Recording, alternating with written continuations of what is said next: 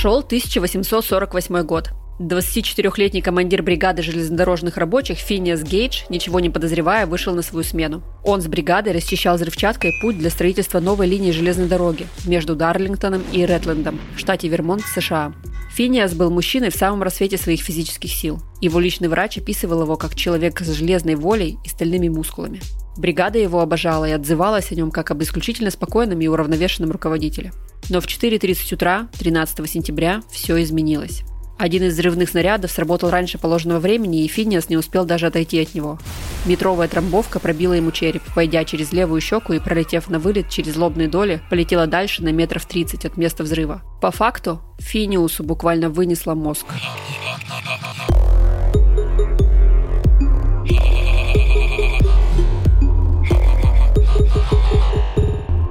Всем привет, это подкаст «Хакни мозг». Меня зовут Ольга Килина, я коуч, психолог, автор проекта «Завтрак с Килиной». Уже пять лет я увлекаюсь тем, как работает мозг человека и тоннами читаю тематическую литературу. Этот подкаст я делаю вместе со студией «Богема» и партнером сезона, сервисом электронных и аудиокниг «Литрес». «Хакни мозг». Здесь мы будем вместе изучать, как устроен наш мозг, говорить о сложных вещах на понятном языке с юмором и без нудятины. А еще будем стремиться внедрить эти знания в свою жизнь. Иначе зачем это все? Для тех, кто слушает наш подкаст, Литрес подготовил специальный промокод на скидку 20%, который вы можете использовать целых 7 раз. Я лично часто покупаю на Литресе и аудиокниги, и обычные книги, поэтому уже пользуюсь промокодом. Промокод такой – «Хакни мозг» на транслите. Слитно английскими буквами. «Хакни мозг». Все подробности в описании выпуска. Сегодня мы будем с вами говорить о силе воли. И тут очень важно обозначить на берегу. Если вы думаете, о, не моя остановочка, у меня ее точно нет, то вы ошибаетесь. Сила воли есть у всех, буквально. Ее создала нам эволюция. Дело было так. Когда у первых людей появились социальные связи, мозгу стало очень нужно придумать стратегии самоконтроля. Одно дело, когда мы поодиночке бегали по полям и думали, как бы не помереть, и совсем другое, когда у нас начали возникать социальные миры. Ну, представьте, мы сидим в пещере, и нам больше ну никак нельзя делать лишь то, что нам хочется. Тут уже появляется какая-то иерархия. Например, есть противоположный пол, и этот самый противоположный пол связан узами первобытного брака с твоим соседом по пещере. Есть детеныши, есть старики, появляются зачатки социальной жизни. За детенышами нужно присмотреть, старикам нужно обеспечить уютную и счастливую старость. Тут без самоконтроля никуда. И именно это и стало вопросом выживания. И мозг подстроился. Выработались стратегии самоконтроля и сила воли, чтобы мы могли регулировать свои порывы, инстинкты и вспышки эмоций. Давайте заглянем в нашу черепную коробку. Прямо внутрь, на уровень лба и глаз. Там находится самая большая область нашего мозга, которая называется префронтальная кора. Так вот, именно там и зародилась сила воли. Изначально эта область контролировала наши движения, ходьбу, бег, хватание, какие-то базовые действия нашего организма. Шло время, префронтальная кора продолжала расти и связываться нейронами с другими областями. И со временем она начала контролировать не только то, что мы делаем, но и то, что мы думаем и даже чувствуем, для того, чтобы лучше контролировать то, что мы делаем. Роберт Сапольский, нейробиолог из Стэнфордского университета, доказал, что главная задача префронтальной коры современного человека – склонять мозг к тому, что потруднее. Не лежать на диване, а сделать зарядку, например. Или наоборот, отказаться от сладкого, когда вы открываете холодильник в 2 часа ночи. А еще лучше отказаться открывать холодильник по ночам вообще в принципе. То есть именно префронтальная кора заставляет нас проявлять ту самую силу воли. После взрыва метровой трамбовки, которая пробила Финиусу Гейджу голову, его коллеги вокруг стояли неподвижно, ожидая, что Гейдж упадет замертво. Этого не произошло. Его сослуживцы, не веря происходящему, на тачке довезли его два километра до ближайшего доктора. Доктор собрал ему череп буквально по кусочкам, наложил швы и отпустил домой восстанавливаться. Финиас Гейдж вышел на работу через два месяца. Но вышел он совершенно другим человеком. Сохранился отчет того самого доктора, который наблюдал его состояние во время и после травмы похоже, нарушен баланс между умственными способностями и животными наклонностями. Он порывист, непочтителен, временами позволяет себе сквернейшие ругательства, чем прежде не отличался. Неуважительно общается с друзьями, не приемлет ограничений и советов, особенно если те противоречат его желаниям. Он изобретает множество планов, но тут же теряет к ним интерес. В этом смысле его разум в корне переменился. Настолько явно, что друзья и знакомые заявляют, будто это уже не Гейдж. Уже сейчас мы можем сделать вывод, что Финиас лишился части префронтальной коры, той самой, что эволюционно сделала нас социальным видом. Лишившись этой части мозга, он будто сделал шаг назад в эволюции и, потеряв волю и самоконтроль, разучился взаимодействовать с миром людей. В этой истории с Финиасом совершенно невозможно узнать себя, думаете вы. Ну да, так случилось, но с нами-то такого точно не будет. Но давайте посмотрим на проблему под другим углом. Иногда мы с вами тоже можем потерять самоконтроль и волю без помощи железнодорожных аварий. Сейчас меня поймут многие молодые мамы. Вспомните случай, когда мы теряем контроль над собой и просто срываемся с цепи по всяким мелочам. И вот уже обнаруживаем себя волком, смотрящим на своего же детеныша и повышающего на него голос. Помните такое? Когда так происходит?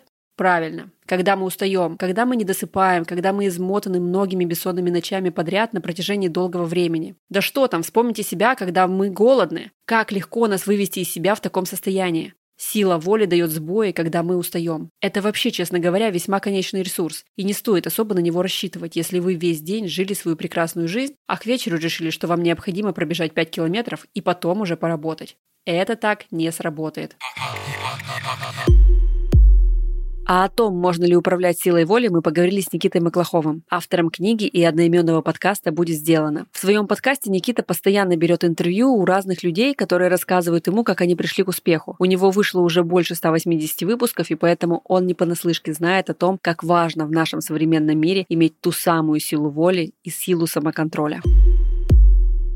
За последнее время взгляд, скажем так, научного сообщества на такое явление, как сила воли, он достаточно сильно поменялся и в то же время эволюционировало какое-то мое понимание, мое отношение к этому феномену. Сейчас я воспринимаю силу воли как некий такой последний оплот, последний рубеж обороны. В следующие несколько минут я попытаюсь объяснить, что для меня это значит. Начну с того, что потребность применения силы воли говорит о наличии внутреннего какого-то конфликта, когда у нас есть два или больше противоборствующих импульса. Потому что если мы просто хотим что-то сделать, если мы просто хотим пойти на пробежку или просто хотим съесть пончик, и нам ничто не мешает, никакие другие голоса, никакие другие аспекты личности с этим не спорят, то мы просто берем, идем и делаем это, и сила воли, очевидно, для этого не нужна.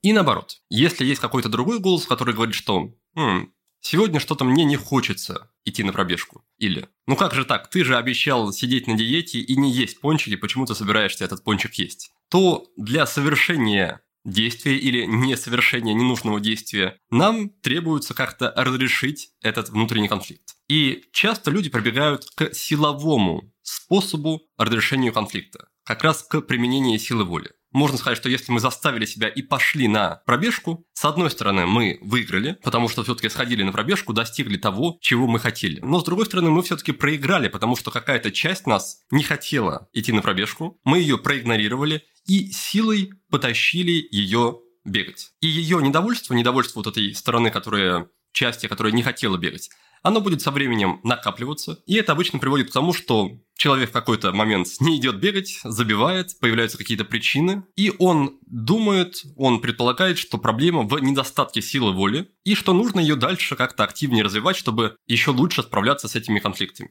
Но сейчас, спустя много лет каких-то своих экспериментов, опыта и изучения более глубокого разных дисциплин, я понимаю, что есть и другие способы. Есть вариант разрешить этот конфликт сам по себе, то есть сделать так, чтобы стороны друг друга поняли, примирились и пошли на компромисс. Если какая-то наша часть, какой-то аспект нашей личности не хочет идти на пробежку, мы можем попытаться, ну, во-первых, признать это, что да, похоже, мне сегодня не очень хочется бегать. И попробовать дальше узнать, а что именно, к чему тяготеет, к чему стремится, чего хочет вот, этот, вот эта часть, которая не хочет бегать. Как ее можно помочь, порадовать, позаботиться о ней. И в конечном счете, да, можно прийти к выводу о том, что окей, сегодня мы идем на пробежку, ну, потом как-то позаботимся о той части, которая не хотела бегать. Или наоборот, сегодня мы пропустим, дадим себе восстановиться, а потом более, не знаю, органичным и естественным образом отправимся на пробежку на следующий день, как раз по той причине, что уже та часть, которая раньше не хотела бегать, она теперь будет вовсе не против. Конфликт будет исчерпан. Закругляя этот свой монолог, я хочу сказать о том, что здорово учиться выстраивать свою жизнь так, чтобы не приходилось использовать силу воли. И наоборот, отмечать те ситуации, где нам приходится использовать силу воли,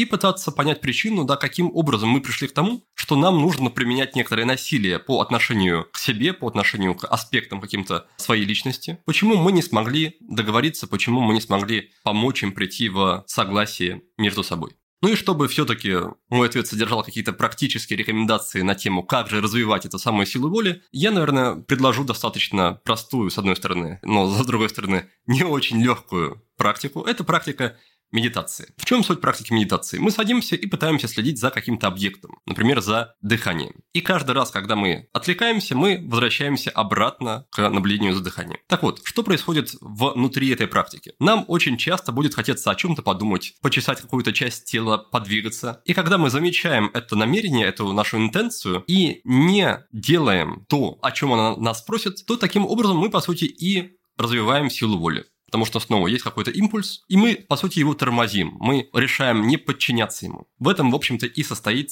вся природа силы воли. Когда у нас есть какие-то желания, можно иногда сказать, что это желания, исходящие из каких-то более там, древних животных наших частей. Но также есть какая-то более осознанная, более сознательная наша часть, которая выбирает не подчиняться этим желаниям. Вот, по сути, это и есть определение силы воли. Двое ученых, Николас Кристакис и Джеймс Фаулер, заметили, как начиная с 1990-х годов все больше штатов в Америке отчитывались о росте коэффициента ожирения, который журналисты назвали эпидемией. Они решили проверить, вдруг ожирение действительно распространяется как вирус, и не может ли человек с ожирением невольно склонять знакомых людей к нему. Кристакис и Фаулер проанализировали глобальное фремингемское исследование сердца, в которых принимало участие больше 12 тысяч человек, и они обнаружили, что ожирение действительно работает как вирус. Если хотя бы один человек в окружении страдает ожирением, шанс того, что у вас тоже возникнут проблемы с питанием, возрастал до 50-70%. Более того, ученые обнаружили, что это касается не только ожирения. Если человек страдает алкоголизмом, его знакомые тоже начинали чаще употреблять алкоголь. Если кто-то бросал курить, росла вероятность, что его знакомые и друзья тоже бросят носят. Оказалось, что и вредные привычки, и перемены к лучшему передаются от человека к человеку, и ваша сила воли завязана на силе воли окружающих вас людей. Поэтому слабоволие действительно может быть заразным, и поэтому так важно фильтровать, кто находится в вашем окружении. Мне кажется, максимально полезно знать о таком факторе, как социальная эпидемия, и держать фокус в первую очередь на том, что именно вам нужно от вашей жизни. А не вот это вот «все побежали, и я побежал», «все едят десерты и хлещут латы ведрами, и мне тоже надо», «все мои друзья по школе курят», ну, как бы все мы помним нашу молодость. А такое искушение точно будет. Мы же уже поняли, что мы животные социальные. Нас формирует наша среда, плюс эффект социального заражения. Мы с вами говорили о нем в выпуске о панике и чувстве толпы. Плюс зеркальные нейроны и имитация поведения в стае. Плюсом, если в твоей пещере сила воли нужна, чтобы общаться, но совсем не нужна, чтобы контролировать питание, то это тоже становится уровнем нормы. Все эти факторы сбивают нашу префронтальную кору с толку, и мы начинаем жить в той парадигме, в которой находимся прямо сейчас, переставая подозревать неладное. И да, мы вроде бы понимаем, что сила воли есть абсолютно у всех людей, и это и есть то, что отличает нас от животных. Но теперь мы приходим в такой мир, где сила воли и самоконтроль – это то, что различает нас между друг другом. Кто-то родился изначально более волевым, кто-то впитал это с воспитанием, у кого-то совершенно отличный от нашего культурный код, а кто-то осознанно тренировал ее изо дня в день и тоже начал добиваться такого, чего и сам от себя никак не мог ожидать. И если сейчас, уже после прослушивания подкаста, мы можем делать выводы, то этот вывод может быть точно только один. Пора тренировать силу воли, друзья. Пора осознанно заняться ей, ведь сложно представить себе человека, который скажет, ну вы знаете, у меня вот прям перебор силой воли, вот прям поменьше бы вообще бы хорошо было. Да, на ум сейчас вам могут прийти трудоголики, которых хлебом не корми, дай пропустить ленивые выходные в пользу работы. Но по факту им сила воли будет нужна, чтобы обратить внимание на отдых и заставить таки себя отдохнуть, чтобы не выгорать. Поверьте, я знаю, о чем говорю. Поэтому давайте будем считать, что сила воли нужна нам всем. Люди, которые лучше себя контролируют, соответственно, лучше собой управляют. Своим вниманием, чувствами, действиями. Они здоровее и счастливее и их отношения с близкими тоже, скорее всего, будут более гармоничными. И да, хорошая новость, сила воли тренируется буквально на мелочах. Года четыре назад у меня в блоге был челлендж, отголоски которого я внедрила в свои проекты, вебинары и трансформационные программы. Простой до одурения челлендж требовал всего две минуты, и это реально максимум. Две минуты в день, всего две минутки. Не так уж и много, да? Мизер же. Так вот, назывался этот челлендж «Планка с Килиной». И сейчас вы такие, о, нет, только не это. А как все радужно начиналось про две минутки, да? Правила, ребят, такие. Встаете в планочку раз в день. Стоите столько, сколько можете. Отмечаете в чек-листе, какой вы молодец. Закрашиваете день в календаре или кружочек какой-нибудь, ставите крестик, вообще не важно. Но обязательно ручкой на бумаге. И вы увидите, как на день пятый подряд вы будете очень собой гордиться и чувствовать себя иначе. И вы увидите, как через пару недель эта самая планка начнет распространяться на другие области жизни. Потому что нам очень важно почувствовать себя мало того, что победителем, так еще и последовательным человеком, который держит хоть что-то в жизни под своим контролем. Нам будет сложно, но мы правда можем с этим справиться. А значит, мы сможем держать под контролем что-то еще. Неважно, что это. Финансы, уборку дома, правильное питание. Вообще не важно. Сила воли начинается с малого. И ни в коем случае не обращайте внимания, если знакомые, друзья или даже семья будут мешать вам делать эту самую планку. Смеяться над вами или как-то шутить – это то самое заразное самоволие. Помните город, в котором все страдали ожирением? Не поддавайтесь этому. Вы точно справитесь, и у вас все получится. А казалось бы, всего две минутки в день. Так и происходит изменение в жизни, шаг за шагом, планочка за планочкой, страничка за страничкой, подкаст за подкастом. Спасибо, что слушаете нас. Это «Хакни мозг». Ставьте нам оценки в приложении, где вы это делали. Пишите отзывы. Это поможет другим людям найти нас. А над подкастом работают ведущая Ольга Килина, продюсер Александр Рудко, редактор Эдуард Царионов, выпускающий редактор Александр Младинов, режиссер монтажа Андрей Кулаков, композитор Александр Зверев, партнер сезона Литрес. Всем пока, увидимся в следующих выпусках.